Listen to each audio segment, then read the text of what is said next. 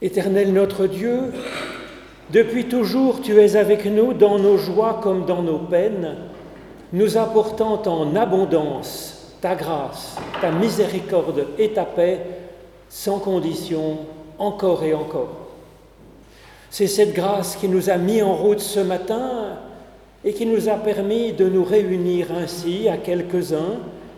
Et c'est vraiment avec reconnaissance que je vous accueille, c'est si important d'avoir euh, ainsi cette assemblée pour former corps ensemble, pour rendre grâce à Dieu et nous ouvrir à ce que Dieu espère nous apporter aujourd'hui. Grand merci aux musiciens qui ce matin nous proposent une magnifique musique, un ensemble de viols de gambe avec toute la famille de la viole de gambe, du dessus de viol jusqu'au violonné, et puis aussi avec des soprani. En particulier, on remercie Kim Mi-young qui est venue remplacer une soprano qui était donc malade. Elle a reçu les partitions hier soir à minuit, donc merci pour ce magnifique travail que vous nous proposez. Maintenant, c'est à nous de nous ouvrir à cette soif de Dieu avec le psaume 42 comme un cerf altérebram pourchassant le frais des eaux, c'est page 62, et je vous propose d'en chanter les trois premières strophes.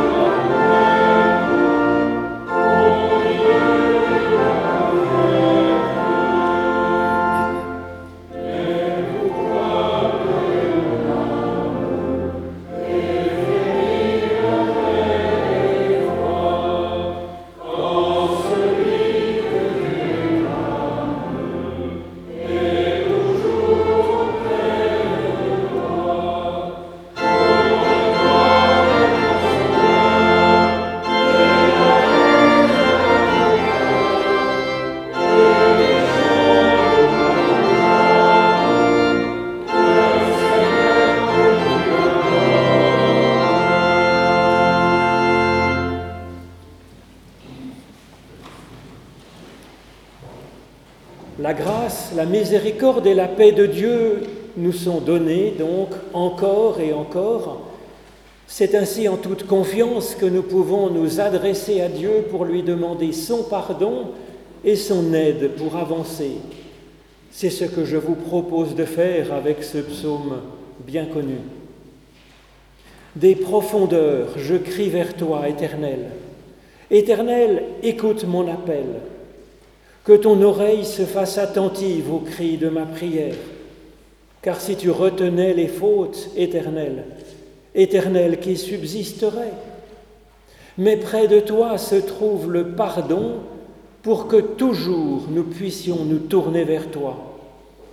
Alors j'espère en l'Éternel de toute mon âme.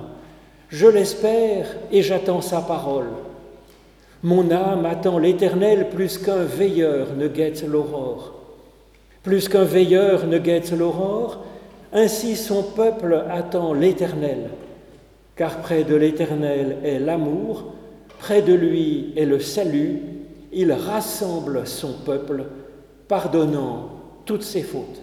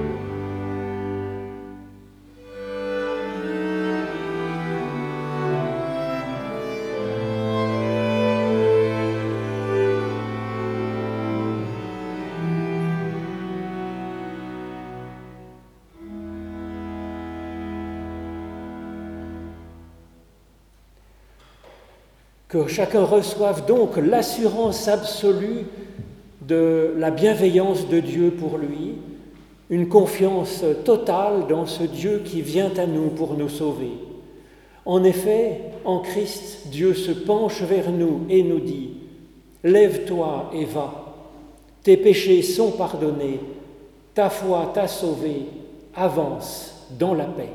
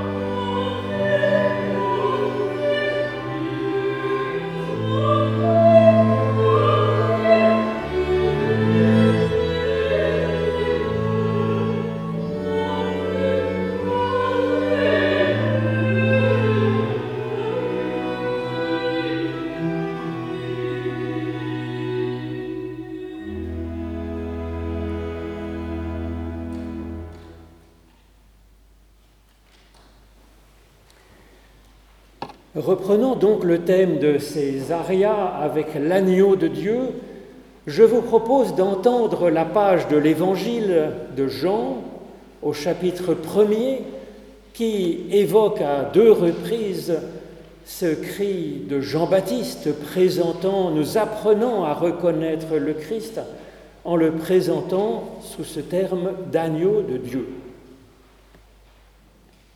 Jean voit Jésus venir à lui et dit, Voici l'agneau de Dieu qui enlève le péché du monde.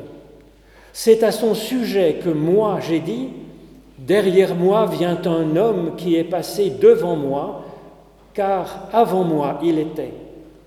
Moi-même je ne le connaissais pas, mais si je suis venu baptiser dans l'eau, c'est pour qu'il se manifeste à Israël. Jean rendit ce témoignage j'ai vu l'Esprit descendre du ciel comme une colombe et demeurer sur lui. Moi-même, je ne le connaissais pas, mais celui qui m'a envoyé baptiser dans l'eau m'a dit, Celui sur qui tu verras l'Esprit descendre et demeurer, c'est lui qui baptise dans l'Esprit Saint. Et moi-même j'ai vu et j'ai témoigné que c'est lui, le Fils de Dieu. Le lendemain, Jésus était de nouveau là, Jean était de nouveau là avec deux de ses disciples. Et il regarda Jésus qui passait et il dit, Voici l'agneau de Dieu. Les deux disciples entendirent ces paroles et suivirent Jésus. Jésus se retourna, il vit qu'ils le suivaient et leur dit, Que cherchez-vous? Ils lui dirent, Rabbi, ce qui se traduit par Maître, où demeures-tu? Il leur dit, venez et vous verrez. Ils vinrent et ils virent où il demeurait, et ils demeurèrent auprès de lui ce jour-là. C'était environ la dixième heure. André, frère de Simon-Pierre, était l'un de ces deux qui avaient entendu les paroles de Jean et qui avaient suivi Jésus. Il trouva d'abord son propre frère, Simon, et il lui dit, Nous avons trouvé le Messie le Christ. Et il le conduisit vers Jésus. Ô Éternel, par l'étude de nos écritures anciennes, ouvre-nous maintenant chacune et chacun à ton souffle de résurrection et de vie. Au nom de Jésus-Christ. Amen. Et pour laisser ce texte résonner en nous, je vous propose de nous unir dans le chant du cantique 4101, euh, page 560, Louange et gloire au plus haut des cieux, à toi, Seigneur et Père.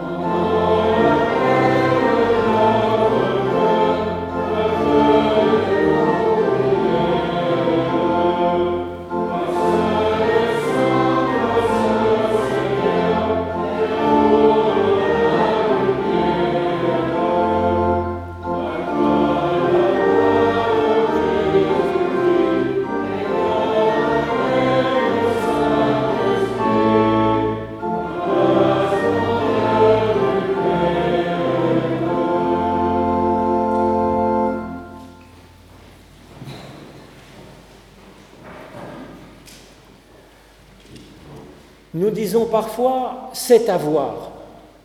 Et c'est une façon de ne pas rejeter tout de suite une proposition, mais, mais en même temps en ayant des réserves quant à la justesse de ce que l'on nous propose. C'est une volonté de chercher à expérimenter par nous-mêmes ce que ça vaut, ce qui est une bonne idée, à mon avis, en général. Et c'est sur ce mode que Jean l'évangéliste commence son témoignage. Dans un premier temps, dans ces incroyables 18 premiers versets du prologue, il offre une vision tellement élevée que cela a valu à Jean l'évangéliste d'être comparé à un aigle. Puis ensuite, Jean commence son récit avec ce questionnement, avec cette réserve de tout le monde quant à Jésus. Tous sont dans un c'est à voir. Les pharisiens, Jean le Baptiste, et puis les disciples de Jean-Baptiste. Jean-Baptiste répète qu'il ne connaissait pas le Christ, mais que ce qu'il a décidé à le reconnaître comme Christ, en Jésus, c'est qu'il voit, nous dit le texte. Il voit l'Esprit descendre sur lui, il voit ensuite Jésus venir à lui, il voit ensuite Jésus passer. Et ensuite, ces deux disciples sont appelés à leur tour à aller voir par eux-mêmes. Et ça sera décisif pour eux. Quant aux pharisiens, ils ne voient pas trop de quoi ils retournent. Ce c'est à voir rythme donc ce premier récit qui ouvre l'évangile de Jésus-Christ selon Jean. Et je trouve que c'est sympa de la part de cet évangile car il se met au pas des hommes et des femmes que nous sommes qui avançons à tâtons. Il est dans sa confiance que l'Évangile fait vivre et il en appelle à sa propre expérience. C'est ce qui fait, je crois, la différence entre l'Évangile et une pure idéologie, une pure utopie ou un idéalisme. L'Évangile propose une vision extraordinairement élevée, comme celle de l'aigle, certes, et ensuite il nous propose d'essayer par nous-mêmes pour voir ce que cela donne en pratique quand nous adaptons ce que nous avons entendu et vu à notre propre existence. C'est ce qui fait aussi la différence entre l'Évangile et puis ces méthodes pratiques qui sont données parfois, par exemple la méditation ou bien la pensée positive. On se met le matin devant sa glace et on se dit mais tu es un homme formidable. Ou bien, je ne sais pas, il y a d'autres méthodes pour renouveler ses énergies, se purifier.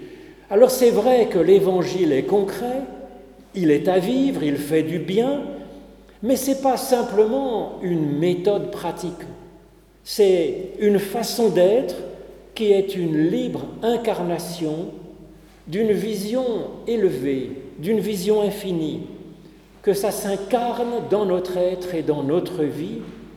Et c'est même plus qu'une vision qui s'incarne en nous, c'est un souffle, une dynamique de vie que nous prenons à l'intérieur de nous-mêmes. Et donc il y a, à mon avis, un saint et solide pragmatisme dans ce commencement d'évangile. Il nous est proposé d'abord d'entendre euh, ce, ce souffle, cette parole qui nous propose un idéal infini, et puis ensuite de voir par nous-mêmes qu'est-ce que ça va donner dans notre vie. Effectivement, entendre cette vision immense et en voir les traces dans notre monde autour de nous, dans ceux qui sont autour de nous et en nous-mêmes, et puis ensuite en vivre. Alors cet évangile nous propose donc un peu une méthode, je pense, pour, premièrement, reconnaître le Christ. C'est le premier point. Reconnaître le Christ, ou plutôt pour nous aujourd'hui, reconnaître ce qui est de l'ordre du Christ dans le monde. C'est ce que nous apprend d'abord Jean-Baptiste. Et dans le petit mode d'emploi qu'il nous donne, je relève trois points pour faire cela, reconnaître le Christ. Le premier, et c'est répété à deux reprises dans ce texte, c'est ne pas tenir le Christ pour connu. Et donc nous laisser surprendre, et pour cela sans cesse chercher, s'interroger, découvrir. Ce point d'attention nous permet de nous rendre compte quand justement nous sommes pris dans une idéologie ou dans une simple méthode, car alors plus rien ne vient questionner notre grille de lecture. Et ça, c'est un vrai problème.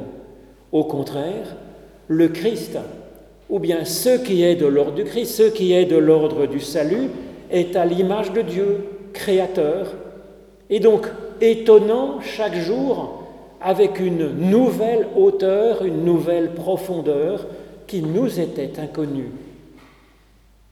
Deuxième point de ce mode d'emploi pour découvrir le Christ, c'est regarder par l'esprit. Donc, bienvenue à l'inattendu, comme je vous disais à l'instant, seulement tout ce qui est nouveau n'est pas bon, alors comment reconnaître dans ce qui est nouveau le salut qui vient de Dieu, dans ce qui se présente devant nous, à nos yeux? Jean nous dit que c'est à cela que nous reconnaissons le Christ, la source de salut, c'est quand nous voyons l'Esprit descendre sur lui très concrètement. Alors très concrètement, j'y vois un appel à observer et à être à l'écoute d'une résonance en nous-mêmes. Sentir quand ce que je vois est créateur de vie à l'intérieur de moi-même. C'est à cela qu'il est utile à la fois de faire de la théologie, comme Jean nous le propose dans son introduction, et ensuite d'être dans l'observation, reconnaître quand cela, cette vision, s'incarne aussi peu que ce soit dans notre être, dans ce monde, et partout, cela, je pense, ce geste est utile. Dans une rencontre, ou en lisant un livre, en discutant, en écoutant les nouvelles, en regardant notre enfant peut-être, voir si cela est de l'ordre de l'esprit qui se rend présent. Jean-Baptiste sait voir l'esprit descendre du ciel comme une colombe et s'arrêter sur lui. Or, c'est cet esprit cet esprit qui vient sur Jésus, cet esprit est une part constitutive de chaque être humain, nous dit la Genèse. Et donc la question, c'est de reconnaître quelque chose du Christ dans la personne à qui nous avons affaire. Est-ce que nous serons discernés en nous-mêmes aussi cet être que Dieu bénit et sur lequel que, l'Esprit agite finalement ce frémissement de source de salut qui déjà peut nous permettre de redresser la tête, de ressusciter. C'est ça qu'il faut sentir pour reconnaître ce qui est de l'ordre du Christ. C'est ce qui arrive quand notre cet avoir a vraiment vu et discerné et a été mis en mouvement. Alors la troisième piste que nous donne ce texte, pour reconnaître le Christ, c'est à plusieurs reprises encore ici, c'est quand Jean-Baptiste reconnaît que Jésus est en mouvement. Il reconnaît à cela qu'il est le Christ. Jésus passe et il repasse. Comme la grâce de Dieu qui jamais ne se lasse de venir à nous et de nous rendre plus vivants encore. Cela nous invite à voir, à sentir très concrètement à reconnaître quand un mouvement est, un bon mouvement qui vient de l'Esprit de Dieu. C'est quand il porte un salut pour le monde et pour nous-mêmes. Et cela nous invite effectivement à reconnaître en Jésus le Christ, mais aussi ce qui est de l'ordre du Christ dans telle ou telle personne que nous côtoyons concrètement et encore une fois, à l'intérieur de nous-mêmes aussi, ce qui est en mouvement, ce qui évolue. Alors voilà donc trois indices pour nous aider à reconnaître ce qui est de l'ordre du Christ dans notre monde, d'arriver à le voir vivant, vivant pour faire vivre. Et dans la mesure où nous avons donc reconnu, trouvé le Christ, qu'en faire? Et donc, c'est ce que nous apprend, je pense, encore ce récit, et c'est la deuxième partie. Une fois que nous avons reconnu le Christ, qu'en faire? Comment s'en saisir? Comment en vivre? La première façon de se saisir du Christ, c'est de le choisir. Notre texte me semble proposer effectivement cela comme premier point. Choisir le Christ pour l'épouser. Alors ce n'est pas complètement évident dans nos traductions en français, mais pourtant, quand Jean-Baptiste nous dit et qu'il répète que, que le Christ est un homme qui vient après lui, mais qu'il avait devancé, alors ça nous fait un peu tourner le cerveau devant ce paradoxe étrange. Comment est-ce qu'il peut arriver après lui en l'ayant précédé Alors nous comprenons que Christ incarne cette espérance de Dieu qui date depuis les origines. Donc ça, c'est pour la question du paradoxe. Seulement, il y a quelque chose d'étrange, c'est que Jean dit à ce moment-là, pour dire homme qui l'a précédé et qui vient après, c'est pas le mot anthropos qui veut dire un humain en général, une personne humaine, mais c'est le mot aner qui évoque l'homme au sens de l'époux. Cela nous propose d'épouser le Christ, de faire alliance avec le Christ par un choix personnel basé sur l'amour. Pour vivre avec lui, ben, comme on vit avec son conjoint, ben, dans la vie courante, dans la vie quotidienne, dans les petites choses de la vie quotidienne. Et cela aussi est très concret, devient très concret, comme un idéal qui vient s'incarner dans notre propre existence. Donc le choisir, marcher avec lui, ajuster nos pas, lui avec nous et nous avec lui. Et c'est finalement assez facile et assez agréable parce que Jésus n'est pas un austère ermite du désert comme Jean-Baptiste. Il fait bon vivre avec le Christ, nous montre l'Évangile, que ce soit dans la pauvreté en mettant en commun le peu que l'on a qui se multiplie alors, ou bien dans l'abondance des repas, des grillades au bord du lac auxquels nous invite Jésus. C'est ce qui nous amène je pense, à une seconde façon de, de vivre du Christ, de le choisir pour qu'il s'incarne dans notre existence. Le Christ est offert pour que nous le mangions. En effet, Jean-Baptiste le présente à deux reprises comme étant l'agneau de Dieu, l'agneau de la Pâque.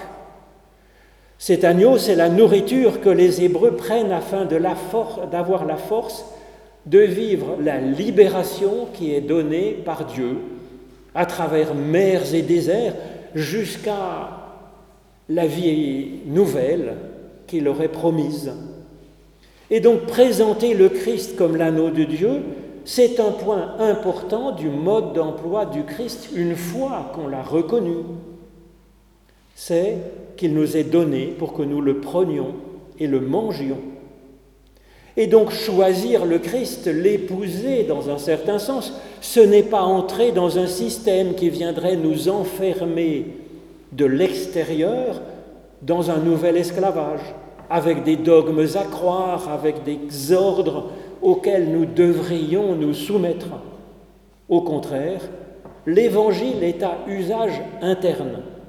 Il est à prendre en bouche, il est à mâcher tranquillement, à déguster, il est à digérer pour nous l'approprier à notre façon, selon notre corps, selon notre être, selon notre vie, pour qu'il devienne alors une force, nous permettant de devenir plus et mieux nous-mêmes, plus en vie, plus dynamique, plus enthousiaste, un nous-mêmes vivant et apportant de la vie autour de lui avec Dieu.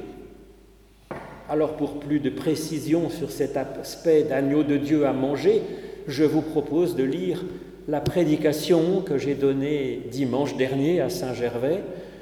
Vous l'aurez dans les textes à la sortie. Et donc, choisir le Christ, l'épouser, manger le Christ, c'est ce que nous pouvons faire, mais là aussi c'est très concret, très pragmatique, dans l'étude, dans la méditation, dans la prière, dans le culte comme nous faisons ce matin. Et cela apporte des fruits, là aussi, très concrets en termes de qualité d'être et puis en termes de comportement, comportements qui nous font vivre et qui font vivre autour de nous. Des exemples à espérer concrètement dans notre vie sont proposés dans ce texte et pour cela, il suffit de voir comment le Christ est décrit par Jean l'évangéliste, de voir de quel verbe il est le sujet. Cela nous propose une façon d'être du Christ qui nous est proposé pour que nous le prenions et que nous le mangions, que ça nous nourrisse.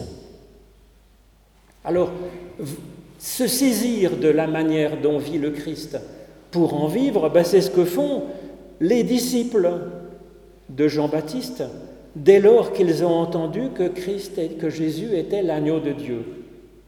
Alors, de quoi Jésus est le sujet? Dans ce texte D'abord, on nous dit que Jésus se tient parmi nous comme membre d'un corps, pas au-dessus du corps, mais parmi nous. Et je crois que c'est à méditer. Jésus, ensuite, on nous dit qu'il vient. Il vient vers Jean, et puis ensuite il vient tout court. Les premiers disciples se sentent invités, eux aussi, à venir, à venir voir, de leurs propres yeux, mais aussi à aller vers leurs proches. Mais cela, ils vont le faire spontanément, sans qu'on le leur demande, comme le fruit effectivement de ce qu'ils auront vu en Christ. Ensuite, on nous dit que Jésus passe. Il passe, il chemine, il évolue. C'est ce qui va nourrir le cheminement de ces hommes qui, eux aussi, vont se mettre en route. Ensuite, on nous dit que Jésus se retourne et qu'il voit. Il voit les deux hommes. Littéralement, Jésus se retourne, cela signifie que Jésus se convertit. Il était occupé à faire son propre chemin, il sait néanmoins s'arrêter et se convertir au souci de son prochain. Cela aussi, je pense, est à méditer. Et alors oui, il regarde, il voit ces deux hommes qui sont là. Ensuite, Jésus leur parle. Et que leur dit-il? Il leur donne de se questionner eux-mêmes sur ce qu'ils cherchent. Et ça, je crois que c'est aussi quelque chose de particulier de Jésus que l'on retrouve aussi chez Socrate. Ils, aident chacun à accoucher d'un meilleur soi-même. Jésus les aide à se demander ce qu'ils cherchent. Ensuite, il marche avec eux et leur donne de voir de leurs propres yeux l'essentiel. L'évangile est excellent, je crois, par les questions qu'il nous propose de nous poser et il nous donne le courage d'aller voir par nous-mêmes. Enfin, Jésus, on nous dit qu'il demeure. Et ce verbe évoque une vie si solide et si vraie qu'elle dépasse les limites de notre vie humaine et touche à la vie éternelle. Alors, nous dit le texte, vient un moment qui est comme une dixième heure.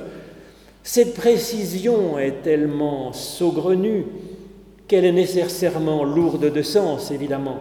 Le nombre dix, nous dit Saint Augustin, évoque l'action juste, comme dans le décalogue ou comme les dix doigts de la main.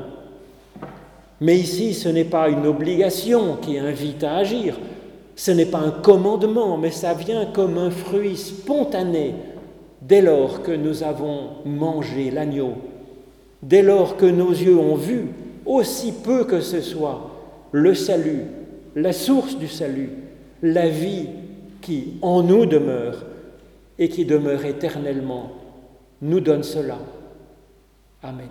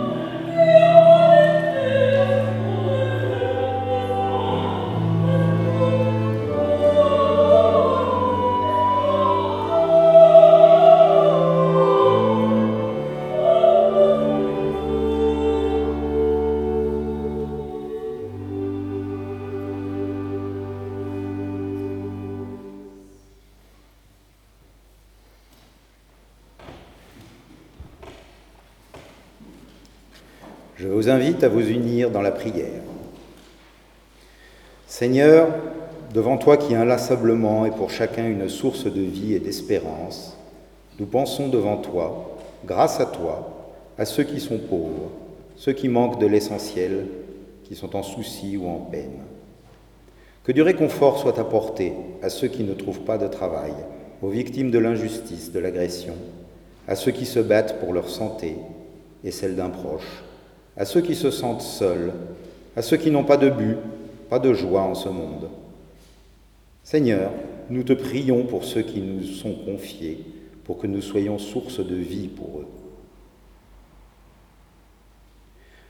Père, merci pour tout ce qu'il y a de beau dans notre vie, pour ceux qui nous aiment, pour la beauté de ce monde, pour la joie qui nous habite, pour l'avenir que tu ouvres devant nous, et unis avec toutes les églises de par le monde, nos cœurs élèvent vers toi la prière que le Christ nous a confiée. Notre Père qui es aux cieux, que ton nom soit sanctifié, que ton règne vienne, que ta volonté soit faite, la terre comme au ciel. Donne-nous aujourd'hui notre pain de ce jour. Pardonne-nous nos offenses, comme nous pardonnons aussi à ceux qui nous ont offensés et ne nous laisse pas entrer en tentation, mais délivre-nous du mal, car c'est à toi qu'appartiennent le règne, la puissance et la gloire, pour les siècles des siècles. Amen.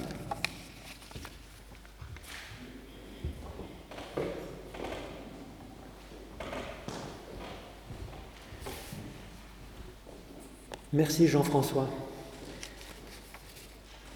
Alors grand merci à vous tous d'être venus participer à cette assemblée. C'est un cadeau pour les autres.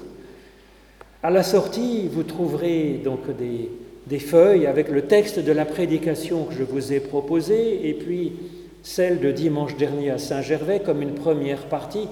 Alors c'est pour en prendre et en laisser, c'est comme ça, effectivement, c'est comme un buffet. On prend et on laisse euh, et on digère eh bien l'essentiel c'est ce que voilà, je vous propose. Ensuite, eh bien, nous allons maintenant pouvoir euh, chanter un cantique, entonnons un saint cantique à la gloire du Fils unique. C'est donc le cantique 33-12, page 410. Pendant le chant de ce cantique, eh bien, notre offrande sera recueillie.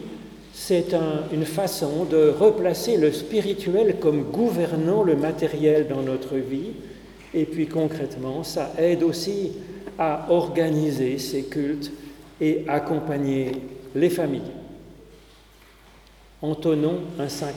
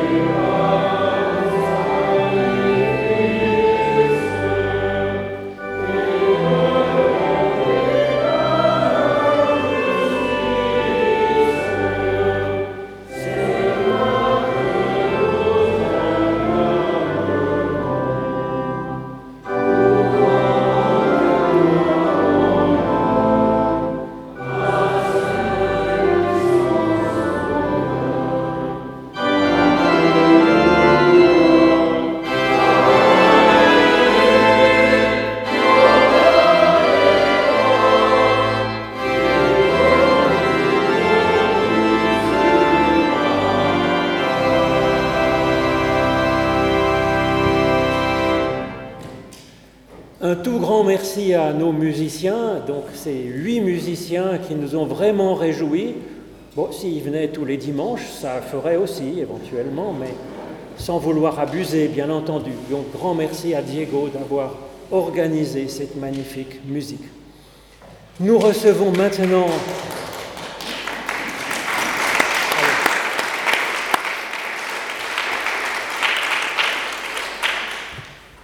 Nous recevons maintenant la bénédiction qui vient de la part de Dieu, qui nous est dite au singulier, sur chacune, sur chacun, comme un souffle de vie qui nous remet debout. L'Éternel te bénit et t'accompagne. L'Éternel fait resplendir sur toi sa lumière et t'accorde sa grâce. L'Éternel lève son visage vers toi et te donne sa paix. Gloire à toi, ô Dieu, source de miséricorde, de consolation et de sereine confiance. Amen. Et je vous, propose de prendre le chemin de la sortie accompagné par l'orgue comme un geste de montrer que nous sommes envoyés en mission dans ce monde.